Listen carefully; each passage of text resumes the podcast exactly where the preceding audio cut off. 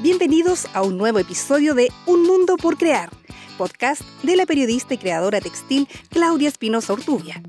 Un cuaderno de campo donde repasa las experiencias, aprendizajes y dificultades que día a día enfrentan creadores y emprendedores que viven de su trabajo.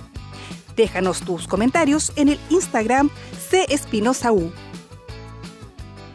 Hola, hola, ¿cómo están? Bienvenidas, bienvenidos a un nuevo episodio de Un Mundo por Crear Podcast. En esta ocasión vamos a conversar con la artista textil Daniela Contreras Flores. Ella es titulada de la Universidad de Chile, vive en Santiago y desde el año 2020 también Daniela es mi maestra tapicera, con quien eh, hemos compartido eh, hartas clases en esta modalidad que nos ha permitido la pandemia eh, online, donde personas como yo, que estamos tan lejos de la metrópoli, viviendo, por ejemplo, en Punta Arenas, eh, nos sería imposible tomar clases de este tipo antes cuando todo era presencial. Así que, Daniela, muchas gracias por estar aquí en este podcast. feliz de que, de que estés acá. Bienvenida. Eh, muchas gracias a ti por esa introducción tan bonita. Muchas, muchas gracias muchas gracias por invitarme al podcast y por permitirme ser tu maestra de tapicería. Bueno, yo cuando entré a tus clases, cuando empecé, te comenté que yo tejía ya desde hace varios años, pero tejo, tejo en telar de peine, eh, los típicos telares, o sea, telar María que le llaman, o telar de mesa, eh, y básicamente paños, así, frazadas, pieceras, camino de mesa, cojines, no sé, ruana, como ese tipo de, piezas textiles. Y lo que tiene que ver con la tapicería, la verdad es que no había sido una gran exploración la que yo había hecho. Eh, y básicamente, creo yo, por la falta de maestros que había, que, que, hay como disponible en, la región donde vivo. No, no, por desinterés, sino por, el, por lo que te comento que no, había eh, lugares de formación. Así es que yo feliz con tus clases, eh, he aprendido un montón y es una forma de trabajar distinta, es una materialidad distinta. Yo he trabajado siempre con oveja, con lana de oveja y generalmente con hilados artesanales, hilados a mano, hilados gruesos o irregulares también.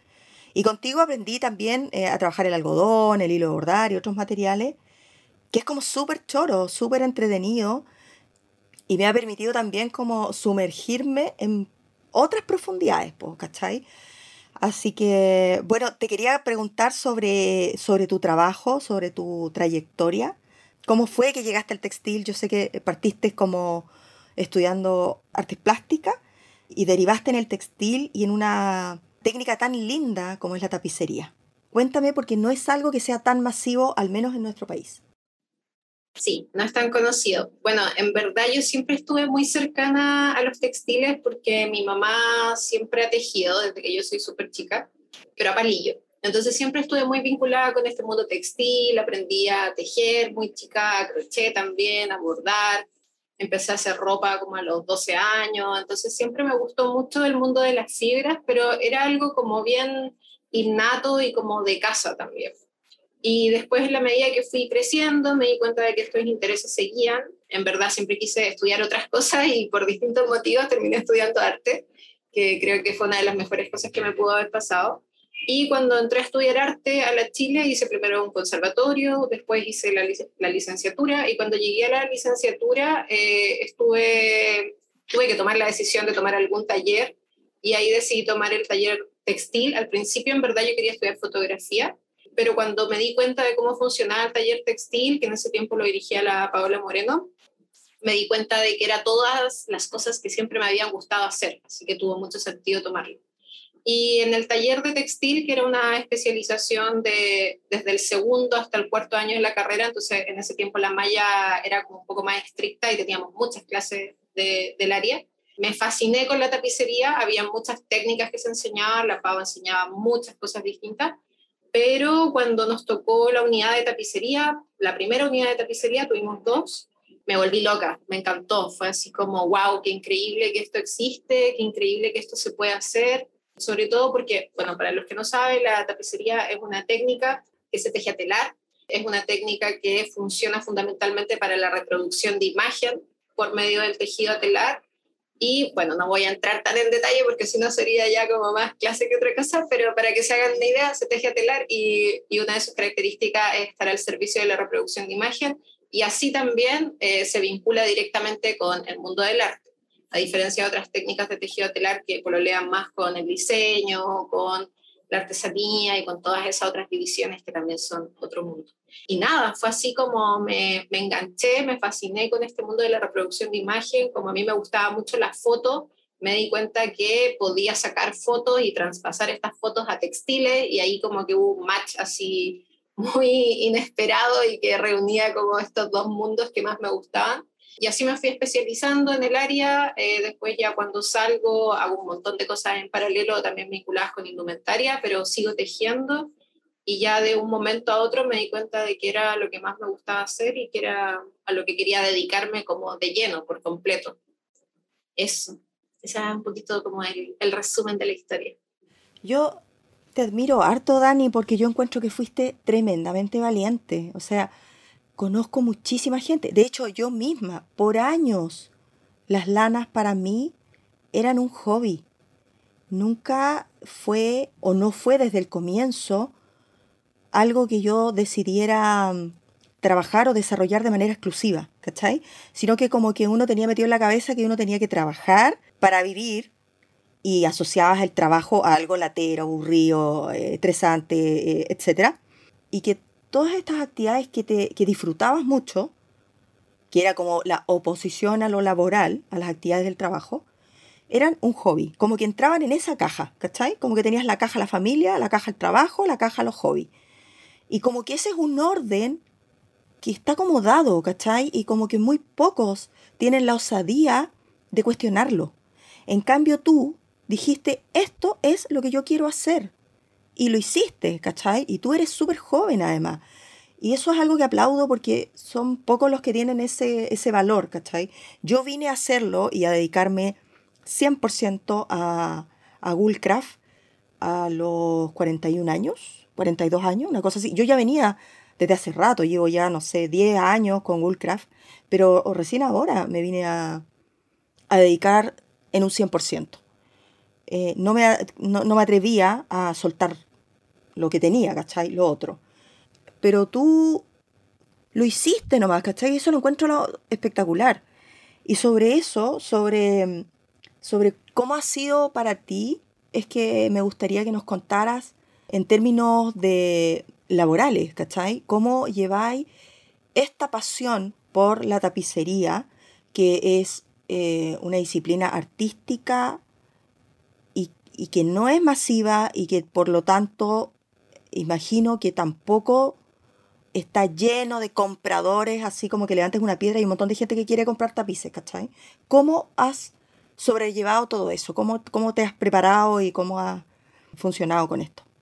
Sí, bueno, antes que de responderte, muchas gracias por lo que me decías. Igual a mí me gusta pensar eh, de que la edad es como una ilusión, que es una fantasía y que en verdad es como un orden cronológico que deberíamos derribar porque creo que hay otros tiempos también. Así que nunca es tarde para empezar lo que uno quiera comenzar, como siempre fue el momento de empezarlo. Con respecto a lo otro que me preguntáis, eh, ha sido un camino súper largo, en verdad, y, y súper complejo también, eh, porque vengo de una familia de escasos recursos, entonces nunca me moví como dentro de una cúpula como de artistas, como muchos de mis compañeros también. Entonces, eso ya te sitúa en un lugar, en un lugar donde vender va a ser muy difícil. Entonces, nada, en verdad como cuando salgo de la carrera me dediqué mucho, incluso antes de salir de la carrera me empecé a dedicar a hacer clases y al principio hacía clases particulares y iba a cualquier parte, aunque fuese a hacerle clases a una persona y era como ahí un recorrido por Santiago, yo vivía súper en la periferia, entonces era como ir a hacer clase a, no sé, Ñuñoa, La Reina, y después me devolvía a Pudahuel, así a las nueve de la noche, después de haber hecho clases de tapicería para una persona. Así que partí muy de a poco y partí también haciendo muchas cosas como eh, del mundo textil, como diversas, también trabajé mucho también para producciones de vestuario. O sea, tuve que pololearme distintas, distintos escenarios que no necesariamente me gustaban tanto, como que en verdad fue así. hasta que en un momento se empezaron a dar mal las cosas, ya empecé a hacer clase en la universidad, que fue un tiempo que fue un poco acotado, pero también eso sirvió bastante. Empecé a hacer clases en el museo, eh, en el MAPA, que es un museo que está en el GAM, y esas cosas me empezaron a ayudar como a estabilizarme un poco y darme cuenta que era lo que quería hacer mientras hacía estos otros trabajos que tenían que ver con el mundo textil, que, pero que por ahí no me gustaban tanto, que no eran tan entretenidos estar en una producción, en un rodaje que duraba horas y que era súper fome, eh, para mí por lo menos. Entonces fue como un proceso bien, bien largo, en verdad, y, y también fue hacer mucho trabajo para exposiciones de forma gratuita, postular a un montón de cosas donde no te pagan ni un peso, eh, apoyar a muchos amigos, amigas en, su, en sus exposiciones y colaborar y, también no recibir nada a cambio. Entonces, eh, fue como un, peregrinaje, fue, ha sido como muchos años de estar como dando vueltas y viendo de qué forma conseguir que esto se estabilice. Y, mm, en ese aspecto creo que hay una persona que fue súper importante para mí, súper crucial, que es mi amiga Fran Caselli. Ella también es tejedora. Y cuando conocí a la Fran, la Fran ya tenía como andando sus clases de forma súper como activa y masiva. Y cuando conocí a la Fran, me empecé a dar cuenta de que, de que podía independizarme. Me di cuenta de que habían otras personas que vivían de la docencia y de una forma súper distinta a la cual yo estaba acostumbrada, que era muy académica muy formal. Entonces ahí cuando me doy cuenta de que existe como esa posibilidad, empieza también como a fluir un poco más esto y a ser más fácil, a empezar a arrendar espacios para hacer clases. Eh, entonces, en general, claro, yo vivo 100% de lo que hago, pero en base a las clases. Yo no soy una vendedora de tapices aún, me ha costado mucho acercarme a ese nicho. De hecho, creo que tengo alumnas que venden más que yo y eso me encanta, me da mucha felicidad. Yo vendí una pura vez y vendí en una exposición que, en la que estuve en Australia y es la única vez que he vendido porque me cuesta mucho entrar en ese mundo, pero de todas formas estoy muy agradecida porque sé que aún me queda tiempo y que esa puerta se va a abrir eventualmente y que por mientras tengo esta que está súper abierta, que es la de las clases y que me fascina y que la amo.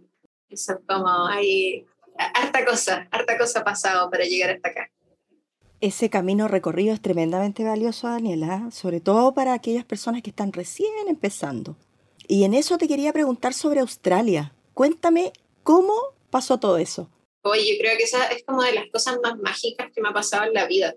Porque mm, cuando estaba en el taller de arte textil con la PAO, esto fue, no sé, estoy hablando 2010, 2011 probablemente, eh, un día en una clase súper teórica, la Pavo nos muestra un tapiz del Australian Tapestry, eh, que es uno de los centros de tapicería más importantes que existen hoy en día en el mundo, porque es un gran productor de tapicería y porque es altamente contemporáneo. Eh, y porque se trabaja además en un gran formato. Eso lo hace que sea muy particular. Y me acuerdo que en esta clase la Pavo nos muestra esta pieza del Australian Tapestry, que no recuerdo el nombre del tapiz, pero es donde sale una mujer increíble, con un traje, pero así impresionante. Y recuerdo haberla visto y haber dicho, uy, un día quiero estar ahí, como un día voy a tejer ahí. Y recuerdo como haberle preguntado a la Pau así como, ¿cómo se hace? Quiero ir a ese lugar algún día. Y eh, empezó a pasar el tiempo, empezaron a pasar los años. Me di cuenta de que el Australian Tapestry tenía una bienal de tapicería en dos categorías, una categoría como eh, inicial y una categoría ya como más avanzada postulé en 2017 la primera vez en la categoría eh, inicial y quedé, y ahí fue cuando vendí ese tapiz en Australia. Después pasaron dos años más y me invitaron a volver a postular, ahí ya como en la, en la versión como más avanzada, como ya como más un máster tejedor. Y ahí también quedé seleccionada y ahí además ellos me hablaron de estas residencias que tienen, que son unas residencias maravillosas donde tú puedes ir y puedes estar tejiendo o haciendo cualquier proyecto textil en el espacio, que es un espacio increíble, con todas estas tejedoras que tienen años y años de experiencia y con un staff que es increíble, con colores que están así fuera de control, la paleta que tienen es impresionante las fibras son maravillosas y, las cosas que se tejen también. Así que nada, ahí decidí postular a, esta residencia. En verdad nunca pensé que iba a quedar eh, y quedé. Y ahí venía como la parte más complicada, esto fue como a principios del 2019 que me habían dicho que había quedado y postulé para irme a finales del 2019. Entonces tenía todo un año para juntar la plata para irme a Australia y no tenía ni un peso, no tenía ni un peso porque en ese tiempo todavía estaba muy, muy, muy pobre, como que todavía no funcionaba tan bien la cosa y como que, claro, tenía mis lucas, pero no como para financiar un viaje a Australia y estar dos meses fuera de Chile. Y ahí postulé un fondar, un fondar para ir a hacer un proyecto que tenía que ver con un traje ceremonial de la cultura chimú, que está en el Museo Precolombino. Ahí logré pololearme al precolombino, me dieron una carta de que les gustaba el proyecto, que me sirvió para juntarle al fondar, y me gané el fondar. Y fue súper loco porque ese fondar me lo gané eh, a 20 días de irme a Australia, o sea, imagínense, imagínate cómo estaba, o sea, como que no tenía ni un peso, me quedaban 20 días para irme a Australia y no sabía qué iba a hacer. Y justo había empezado el estallido social hace una semana, ese era como el escenario, estallido social. Wow estaba ardiendo Chile, Santiago sobre todo, y, y, yo estaba con otro proyecto además con mis alumnas del museo, entonces era un momento súper como álgido, y de repente me llega el correo del fondar y me dicen, te lo ganaste, tienes que empezar a hacer el trámite, y tenía que ir a Santiago Centro a hacer este trámite de fondar, mientras estaba lleno de pacos y de lacrimógena y ardía todo, yo estaba haciendo trámites para irme a Australia, y me sentía pésimo también porque decía, ¿cómo estoy haciendo estos trámites para irme a Australia? Debería quedarme aquí en Chile. Eh, era todo muy contradictorio, pero bueno, al final me fui, estuve dos meses allá y creo que es de las experiencias más hermosas y más mágicas que he tenido, así que fue increíble, fue increíble, sí. ¿Cuáles fueron tus principales aprendizajes de, de esa residencia? Uy, creo que muchos aprendizajes tienen que ver eh, con cosas que ni siquiera tienen que ver con el textil. Creo que fue como un enfrentar todos mis miedos de ese viaje. Siempre me había dado mucho miedo viajar sola. Ya me había hecho un viaje sola antes, pero a Perú. Y también muy de, muy de trabajo, muy de tapicería, pero esto ya era irse muy lejos, no conocer a nadie ya, eh, hablar otro idioma eh, un idioma que tampoco manejo muy bien, entonces tenía igual mucho, muchos miedos de lo que podía pasar. Entonces creo que hubo como una quema de miedos cuando me fui a Australia y creo que eso fue como un aprendizaje súper valioso. Me di cuenta de que la tapicería me podía llevar a cualquier parte. Creo que eso fue un gran aprendizaje. Hice clases allá, me di cuenta de que podía hacer clases en el lugar del mundo donde yo quisiera. Me di cuenta de que no había límite que los límites estaban solo en mi cabeza y que en verdad no existían. Pude tejer con tejedoras increíbles que llevan una vida tejiendo, eso también fue un gran aprendizaje.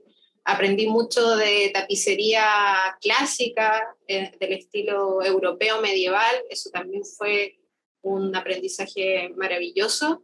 Y el proyecto que fui a hacer eh, fue un proyecto que funcionó muy rápido y, todas las metas que me propuse del proyecto salieron, entonces ahí también eh, me sirvió para seguir dándome cuenta de que mis capacidades y mi creatividad estaban disponibles, que solo tenía que desearlo y hacerlo y que todo iba a funcionar. Fueron muchas cosas, ¿verdad? ¿Y cuando regresaste a Chile, era otra Daniela diferente de la que se fue? Uf, completamente. Creo que yo sé que ese es como un cliché, como del que viaja y vuelve a Chile y vuelve súper diferente, pero en mi caso fue muy real. Volví con una impresión súper distinta de todo, de la vida, con un agradecimiento súper grande, súper fuerte. Eh, ya fue como volver a enamorarme más de la tapicería, ya se llevaba años enamorada de ella. Imagínense que desde que empecé a tejer hasta que fui allá pasaron como nueve, ocho años, entonces volví ya como aún más amándola y dándome cuenta de que en verdad no, no quería hacer otra cosa que no fuese tejer tapicería. Así que sí, volvió otra Daniel de ese viaje. Uno de tus tapices está en un museo. ¿Nos puedes contar sobre eso? Sí, hay dos tapices ahora que están en museos. está eh, el tapiz colectivo que tejí con mis alumnas del mapa. Ese tapiz está montado en el GAM ahora. Es un tapiz súper importante para mí porque mm, es un tapiz que habla sobre el estallido social y fue un trabajo completamente colaborativo que se creó, que creo que es una pieza realmente valiosa de la cual me ha tocado ser parte, así que estoy muy agradecida por ese tejido también y por todas mis alumnas y las compañeras que fueron parte de, de la creación de esa pieza. Em, y hay otra obra más que está en el Museo de Cerrillo, en el Centro Cultural de Cerrillo. Ese tapiz no está en exhibición ahora, eh, es el autorretrato, fue una de las primeras piezas importantes, realmente importantes que tejí, es una pieza y la única de gran formato. Em, y esa pieza está hoy en día, fue seleccionada el año pasado dentro de um, una convocatoria que abrió Fondar para adquisición de obra, así que ahora pertenece a la colección nacional. Em, y espero que pronto hagan la exhibición de esas piezas porque solo quiero verlo montado ahí con el resto de, de obras que fueron seleccionadas. Y para mí era súper importante que la obra quedara más allá que por, por ser parte de las obras que son adquiridas, me importaba mucho que entraran textiles dentro de la adquisición nacional y qué mejor que entrara un tapiz también dentro de la colección nacional. Así que eso era muy, muy importante para mí. Qué orgullo. Sí. Em, ¿Cuánto tiempo te tomó tejer ese tapiz? O, o, mejor dicho, el proceso completo, desde que tú lo piensas hasta que luego terminas de tejerlo y das la última puntada o haces la última terminación. Sí, esa pieza eh, se me ocurrió el 2011, lo recuerdo así como segundo semestre. Fue la primera vez que lo pensé y dije, uff, quiero hacer un tapiz sobre esto. Porque al final de cuentas es un tapiz sobre un tapiz. Es un tapiz sobre un tapiz, precisamente. Es un autorretrato donde salgo tejiendo Sí. Y, mm, y, mi rollo un poco de este tapiz era eh, poner hincapié en la valorización del tejedor eh, como, como eje central dentro de este mundo de la tapicería. Tiene que ver mucho también con la historia de la tapicería medieval, donde el tapicero es un personaje que está muy muy escondido, muy por debajo de la línea de importancia de los personajes que son parte de la construcción del tapiz, donde los más importantes son eh, los dueños de los talleres, eh, los creadores de eh, la imagen que se va a tejer, y ya después como última categoría vienen los tejedores, y donde no se sabe el nombre de los tejedores, no se sabe quiénes fueron los que realizaron, ejecutaron estas piezas técnicamente. Entonces venía muy desde esta observación y dándome cuenta que dentro de la tapicería no, no existía el autorretrato, a diferencia de, de, la pintura, donde nos podemos encontrar con pintores súper icónicos, donde siempre se representaban pintando con sus paletas, eh, con sus atriles.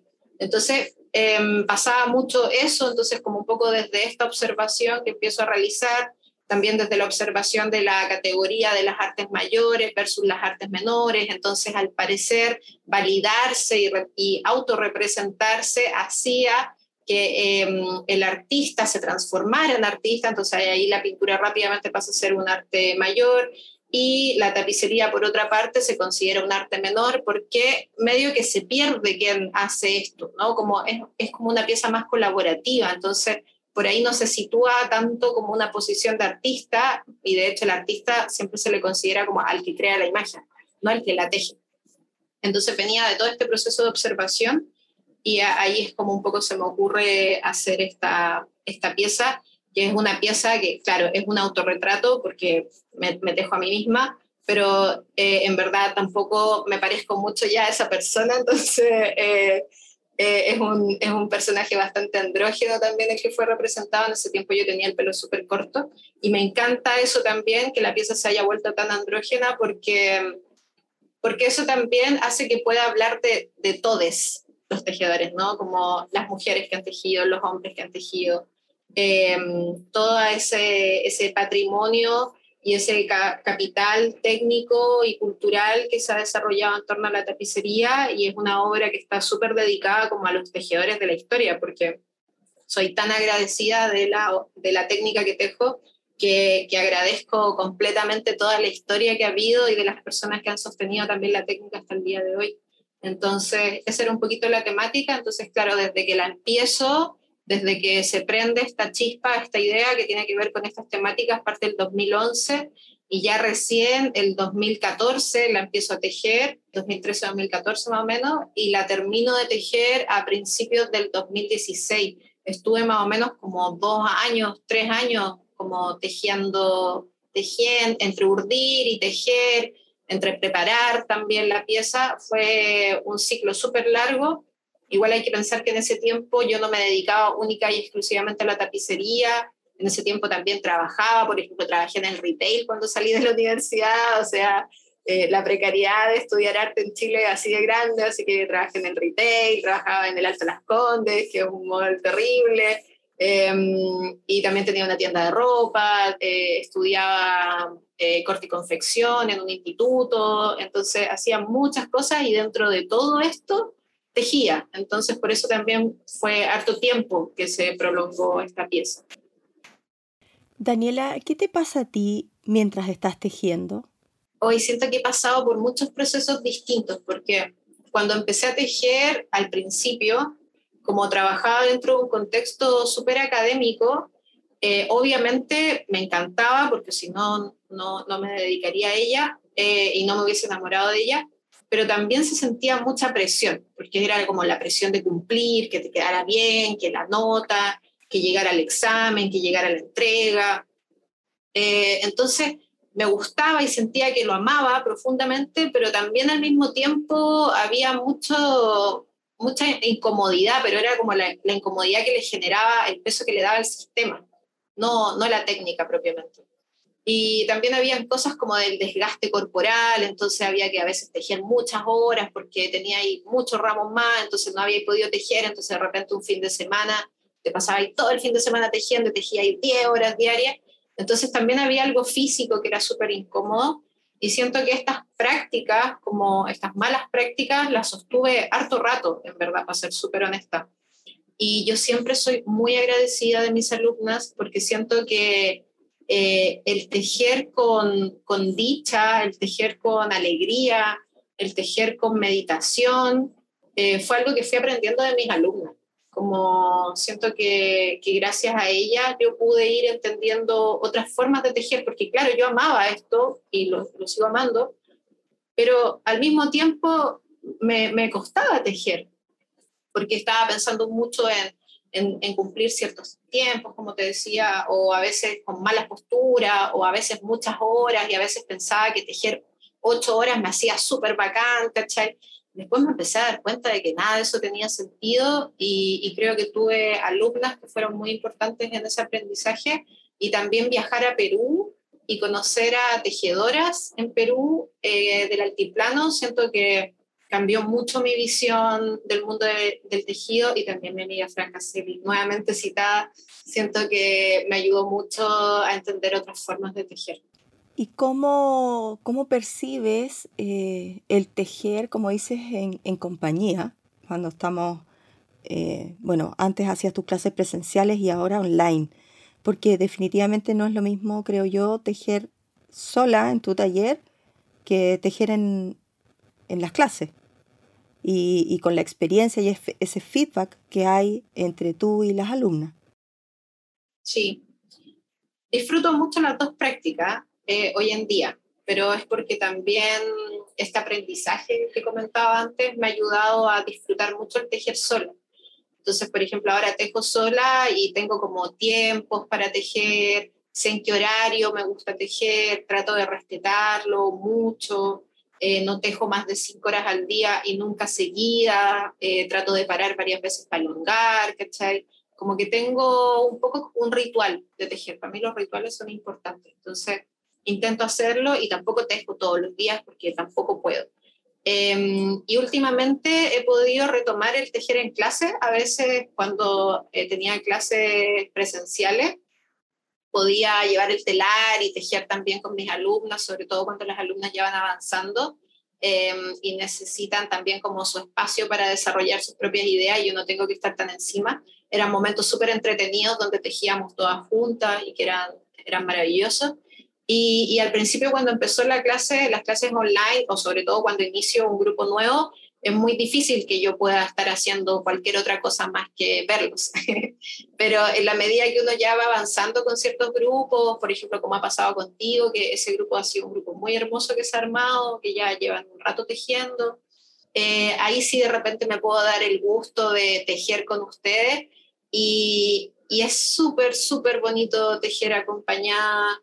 Eh, se pasa más rápido, de hecho el último tapiz que tejí, lo tejí solo en clase, hace mucho tiempo que no me pasaba como tejer una pieza entera, una obra entera, solo estando en clase. De hecho, hoy día pensaba, ni siquiera me di cuenta cuando la tejí, porque creo que tejí como máximo un centímetro no estando en clase. Así que se carga también de otra energía la pieza, eh, se carga de las conversaciones que se hablan con las alumnas, que son súper distintas a las que uno tiene sola, que muchas veces hay mucho humeo mental o también a veces afortunadamente hay como instancias más meditativas. Dani, la tapicería es una palabra que se usa para nombrar varias cosas, ¿cierto? Es porque cuando tú hablas de tapicería o de tapicera o tapicero, eh, no sé, o sea, puedes pensar incluso en las personas que le ponen el, revestimiento a un sofá, ¿cachai? Sí. Sí, ese es un tema eh, bien, bien complejo porque ahí medio que nos quedamos cortos de, de vocabulario entonces pasa fundamentalmente, y, también pasa harto como en el español mismo, que no tenemos suficientes palabras para eh, especificar sobre este tema. Entonces, como decís tú, por un lado, cuando uno dice eh, tapiz o tapicero, uno puede pensar en esto, en la persona que se dedica a revestir, como bien dices tú, sillones. Eh, por otra parte está la técnica de la tapicería, que es de lo que estamos hablando ahora. Y también, por otra parte, dentro de, de, la teoría del arte textil, también muchas veces uno hace referencia a, a tapices eh, cuando se refiere a piezas textiles de mediano o gran formato, pero que pueden estar hechas en otras técnicas. Y eso ha sido bastante contraproducente, sobre todo en la historia de la tapicería, porque ha hecho que eh, a lo largo de la historia se describan ciertas piezas como tapices, pero que en verdad si uno los mira minuciosamente en su técnica, no son tapices y podrían ser ligamentos balanceados con bordado encima y que el bordado es el que aplica el dibujo, em, o alfombra, que a pesar de que tienen la lógica, ciertas lógicas de la tapicería, es otro punto y es otra textura. Entonces, eso también ha venido un poquitito en, desmedro de poder articular y de poder entender eh, la historia también de la tapicería en su totalidad. Yo he visto también que los hay unas piezas textiles que están hechas en base a, nudos, así macramé, que están hechas para decorar, para, para ponerlas sobre una pared, a la que también le llaman tapiz. Sí, Sí, es, es, bacán ese punto que comentáis tú, porque en general se hace referencia a las piezas textiles que van al muro como tapices, independiente si es técnica de tapicería o no. Entonces eso también ha generado mucha duda y mucho cuestionamiento. De hecho, si uno se mete, no sé, a Etsy, esta página donde puedes como comprar piezas como más handmade, como más art and craft, y tú pones, por ejemplo, tapestry y te salen así como unos, unos lienzos de mandala de algodón que están como pintados o impresos y se montan en la pared. Entonces, en verdad te sale cualquier cuestión a veces cuando pones tapicería. Entonces, por eso para mí es súper importante este rol de educar en torno a la técnica, de explicar cómo es la técnica, eh, de enseñarla, de compartirla, para que así efectivamente vayamos eh, comprendiendo de qué se trata esto y que tapicería en verdad no es cualquier cosa. Exactamente. Y, y en esto que acabas de mencionar, Dani, tú, a ver, hay, hay, varias eh, maestras tapiceras en, en nuestro país.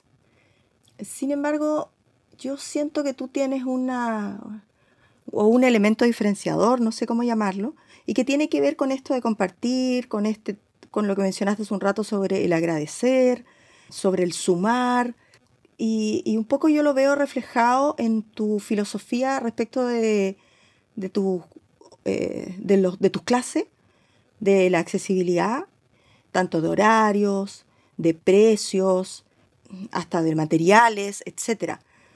Y eso encuentro que es súper valioso porque de pronto eh, puede ocurrir eh, lo he visto con, algunas otras técnicas o con algunos otros eh, curso que finalmente se vuelve súper exclusivo el poder acceder a determinado conocimiento. Eh, pero tú partes con un con una parada diferente, o sea, para ti pudiendo quizás cobrar mucho más, tu prioridad es la de masificar el oficio y que la gente conozca y aprenda y sean más, más personas de las que hay actualmente. Sí.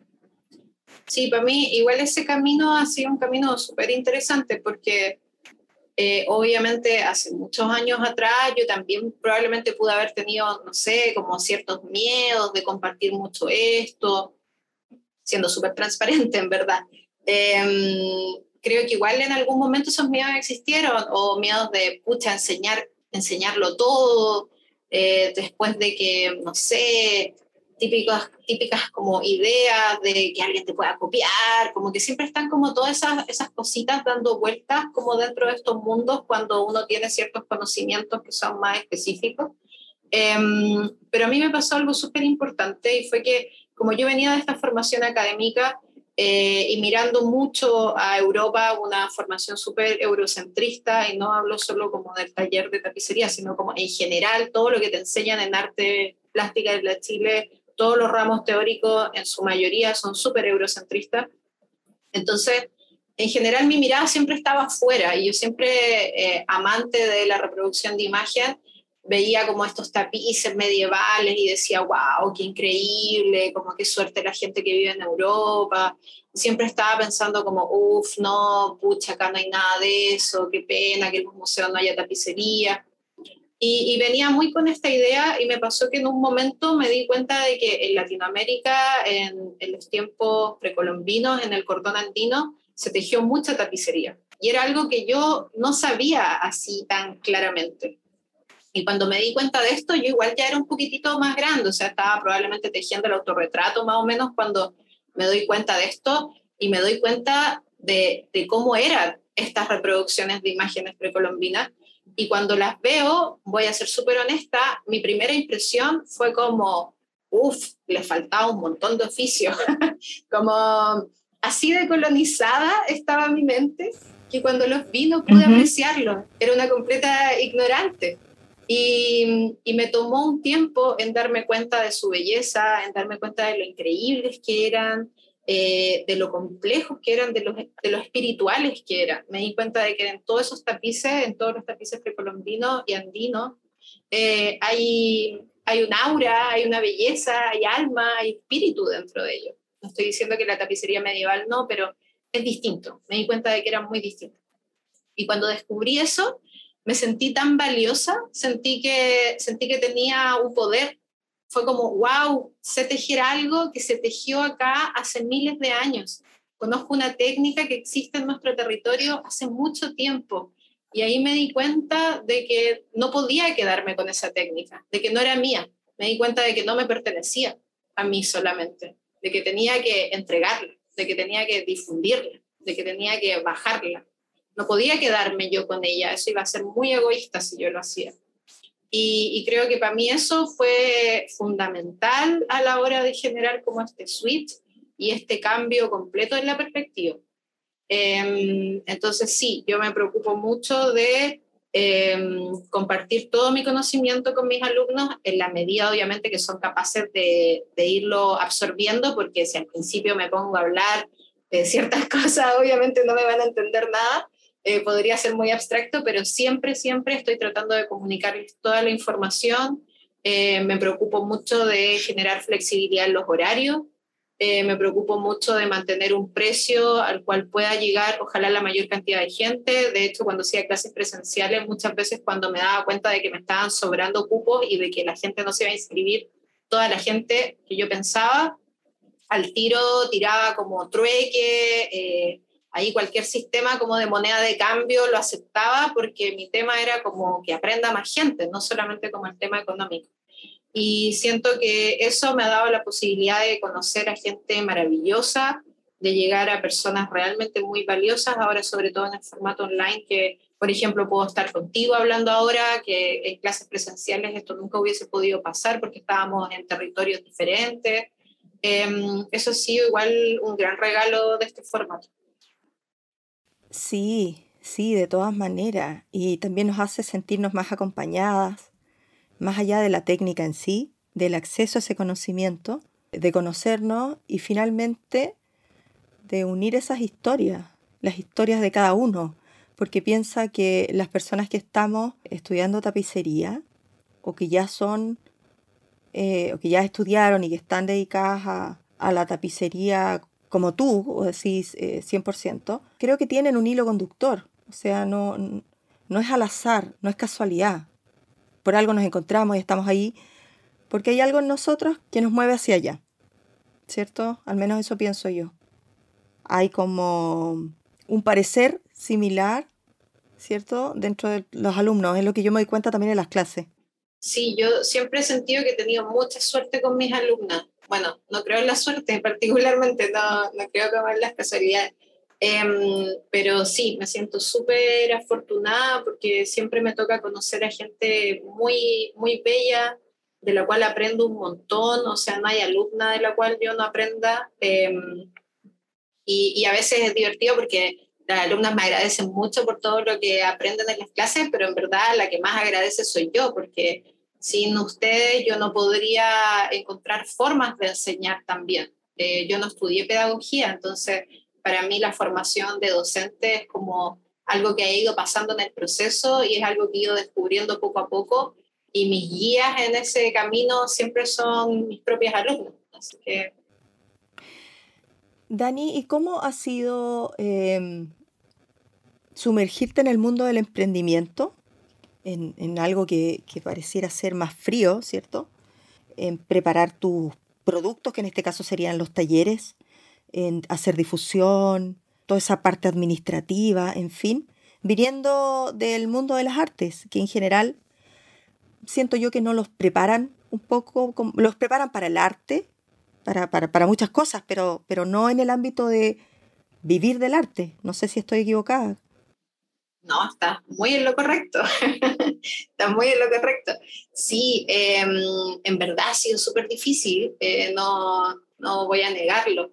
Em, he tenido que aprender mucho sobre muchas cosas que, de organización que yo nunca me preocupé. Em, hay, hay, un trabajo de autogestión que es muy grande porque una es secretaria, community manager, fotógrafa, eh, va a ser los delivery, en mi caso, porque yo envío los telares, por ejemplo, para las clases, entonces, que hay que ir a correos a dejar las cosas, tenés que programarte con cuánto tiempo van a llegar las cosas, o cuando hacía las clases presenciales, eh, preocuparme del catering, porque en todas las clases habían cositas ricas para comer, ¿cachai? Entonces, preocuparme siempre de que hubiese tecito, eh, algún pastelito, ¿cachai? Como, hay, hay harta pega, hay hartas cosas que, que se tejen en esto de de ser eh, autogestionado y en verdad ha sido un camino bastante grande. Igual yo soy bien matea y soy bien nerd, entonces también, no sé, he tomado un montón de clases, onda en doméstica, ¿cachai? Como uso de redes sociales o no sé, videos en YouTube, ¿cachai? Como que igual trato de leer y como instruirme un poco porque en verdad no, no tengo idea de cómo se hace esto. Entonces para mí también ha sido muy, muy un aprendizaje en la marcha y por eso también creo que llevo harto rato haciéndolo, porque ha sido como un proceso paulatino, pero creo que ahora, sobre todo ahora, creo que llegó como al mejor momento, porque logré una meta que igual era importante para mí, que era hacer las clases online, em, poder inscribir a la gente a este nuevo ciclo de tapicería y además poder mandarles como un set de tapicería que, que ya tiene toda como la, la bajada de, de, diseño, con los logos, con cierta información que encuentro que está muy bonita, con stickers, ¿cachai? Que es como toda esa parte quizá como más kawaii, como más bonita, pero que para mí era súper importante y que era algo que venía buscando hace un tiempo y que no había podido lograrlo porque la presencialidad no tenía suficiente tiempo para hacerlo, ¿cachai? Pero ahora en esta pandemia se cocinó gracias a otra alumna más maravillosa, la Claudia, eh, diseñadora, que es increíble, que la Clau también diseñó el, tapiz del cual les hablé antes, el que está en el GAM, que se tejió entre las alumnas y otras compañeras más tejedoras. Entonces, eh, ha sido una gran experiencia esto de ser, eh, autogestionarse, de ser la propia jefa, también aprender a lidiar con los tiempos, de no sobreexplotarse, eh, porque igual toda la vida transcurre, ¿no? Entonces uno igual tiene la casa y tienes que eh, hacer el aseo y tienes que cocinar y ahora, no sé, adopte una gatita, hay que cuidar a la gatita, em, hay que cuidar las plantas, hay que tejer, hay que hacer obra, hay que responderle a las alumnas antiguas, hay que estar con ellas. Eh, preparar contenido para ellas y al mismo tiempo estar gestionando el ingreso de alumnos nuevos y gestionando los envíos. Entonces, eh, son, es como la vida entera que se está tejiendo al mismo tiempo, entonces es bien intenso igual, pero es entretenido, es súper entretenido también. Porque además tú desarrollaste una marca, desarrollaste un logo, eh, tienes este kit ahora que es como con harto merchandising, pero muy, muy bonito, se nota muchísimo cariño ahí. Em, además, estás con un proyecto de tu propia página web, en fin. Sí, hay, hay hartas cosas. Eh, es que para mí, por ejemplo, era súper importante esto que comentáis tú del kit, porque cuando yo tejo, para mí es un momento sagrado hoy en día. Obviamente hace años atrás no tenía esta impresión por todo lo que les contaba, pero para mí tejer hoy en día es un momento súper sagrado, súper súper mío. Em, súper íntimo, pero no de una intimidad individual, porque también la comparto con mis alumnas, como lo hablábamos antes. Entonces, eh, cuando yo me enfrento al tejido, como ver el telar, las urdimbres, los algodones, las herramientas, las bolsitas de tela que yo le hice a mis telares, entonces hay todo como una ceremonia, es como un ritual del tejer. Y tenía muchas ganas de poder como transmitirle ese ritual a, a mis alumnas y llevo hartos años haciéndolo porque en las clases presenciales igual medio que intentaba armar eso, entonces estaba ya este kit, pero era un kit que estaba mucho más sencillo, que como decís tú no tenía todo este packaging, todo este merchandising, los logos y todas esas cosas. Y, y ahora sí, ahora ya salió y, y, siento que cuando envío este kit estoy enviando como una parte muy, muy genuina de mí, como le estoy mandando a alguien un regalo que a mí me encantaría recibir. Como que eso pensaba, decía como, quiero mandar algo que yo, si lo hubiese recibido hace, no sé, 10 años atrás, hubiese dicho, wow, este es el kit de tapicería que, que me encanta y que me va a hacer querer tejer. Y lo de la página web también es algo que estamos haciendo con la Claudia. Hace harto rato, igual esa, esa pega ha sido más lenta, pero la idea es como tener una página web donde pueda salir todo mi trabajo como artista eh, mis obras, particularmente mi statement como artista, em, y también un poco toda la información de las clases y de los trabajos que hacen las alumnas, porque también me gusta como armar cosas con las alumnas y otros proyectos con ellas, incentivarlas a que tejan, para mí también es una cuestión súper importante. Y se nota harto, Dani. Eh, nosotros, no sé, mira, antes de la pandemia, eh, ya veníamos con el tema del emprendimiento, o sea, pero eh, acuérdate que antes eh, se hablaba de, oye, este gallo es súper comerciante, ¿cachai? Así, o sea, ese era como el concepto antiguo, o sea, yo me acuerdo perfectamente. Entonces, cuando tú te acercabas a eso y estaba la cruz al, al empresario, etcétera. Entonces, eh, eso ha cambiado bastante. Después se habla del emprendedor, el emprendimiento, se comienza a ensalzar el tema, se empieza a entender que eh, son los emprendedores los que le dan el trabajo a Chile. Estamos hablando del 80% de la mano de obra, a lo menos del empleo en Chile proviene de pequeños pequeñas empresas, pero mucho más fuerte se ha hecho eh, con la pandemia. Entonces, antes, cuando nosotros comprábamos todo en las grandes empresas, ya sea retail, supermercado, etc., em, todo siempre muy frío, versus ahora, cuando tú estás comprando a, emprendedores, se da, se, transmite esa energía que es súper distinta, ese cariño, que la etiqueta, que, que el color, que el papel, que la no sé qué que es un poco lo que tú me estás contando de, cómo construiste ese kit, yo también lo siento así. O sea, e, esa cercanía con la persona que está del otro lado, eh, tu cliente o tu alumno, en fin. Y eso encuentro que es algo que, no debiéramos perder. O sea, encuentro que, que si todos estuviésemos en esa sintonía, si todos estuviésemos trabajando en aquello que, que es efectivamente lo que queremos hacer, o sea, que todos los días en la mañana nos despertamos y todos los días nos hacemos la pregunta ¿qué quiero hacer hoy? y que todos los días te, tengas la misma respuesta, que en este caso sería, por ejemplo, tejer. Eh, cuando estamos en esa sintonía, pucha que sería mejor el mundo, encuentro yo. No, no estoy hablando en contra ni del retail ni de los grandes empresarios, no. Pero es evidente la diferencia que hay entre un servicio que te presta una pequeña empresa o emprendimiento, que también tiene, no, encuentro una estupidez decir los empresarios y los emprendedores, hello, estamos todos en la misma. O sea, tú podéis tener gente trabajando, mucha más gente trabajando y otro puede tener mucha menos gente trabajando o niveles de producción distintos, pero estamos todos en la misma. Sin embargo, también nos ubican en categorías distintas. Pero bueno, ese ya es como un rollo de otro, de otro podcast. Pero, pero, pero, ¿qué opináis, cierto? Porque, porque eso es así, o sea, de repente, no sé, una vez me pasó, eh, porque tú en un diario, en la portada pusieron una nota que decía, por ejemplo, líder, el supermercado líder, eh, y una noticia con relación al líder. Después había otra noticia con relación a otra empresa, que no me acuerdo cuál era. Y la tercera, estas eran como las portadillas, estos, titulares pequeños pero que van en la portada. Entonces estaban, los dos primeros eran de empresas, como conocía, mucho más grandes, ¿cachai? Y la tercera estaba relacionada con Woolcraft.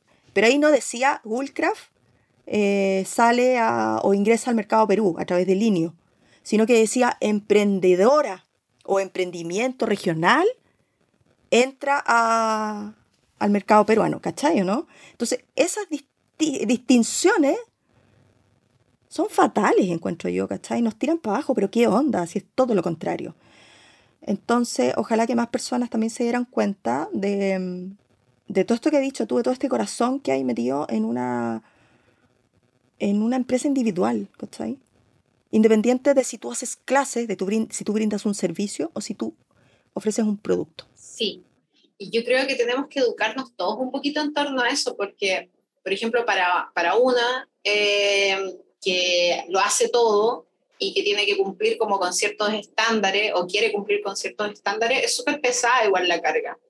Em, entonces también es muy importante, creo yo, que, que, la otra persona, como la que pregunta o en tu caso compra eh, tus productos también, eh, aprenda a, a, cómo comunicarse con esta otra persona. Entonces, es muy importante ahí el respeto, el entender, por ejemplo, ahora en las redes sociales como que todo es muy inmediato, entonces de repente la gente como que eh, llega y te pregunta, ¿sí cuánto vale? Y es como, hola, buenos días o buenas tardes, ¿cachai? Como existe un ser humano detrás de esto, como no soy una máquina, eh, o de repente, no sé, si uno se demora un poquitito más en responder, como que la gente también vaya dándose cuenta de lo importante que es de construir este sistema capitalista donde pensamos todo el rato de que todo es como el empresariado, ¿no? Como que todo, o todo es como mucho trabajador asalariado y que tienen que estar ahí explotándose y que no importan los horarios de trabajo. ¿Cachai? Como que siento que hay que hacer un, un cambio de switch que es bien completo, que por un lado es para nosotros, los que trabajamos en esta área,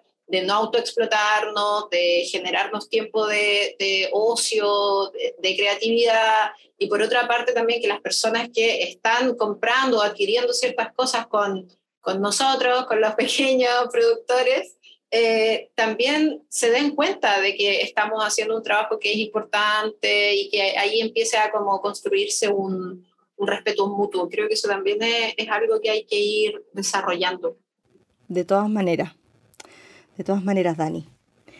Dani, te quiero agradecer por tu tiempo, por compartir eh, en este podcast Un Mundo por Crear tu experiencia, tus aprendizajes.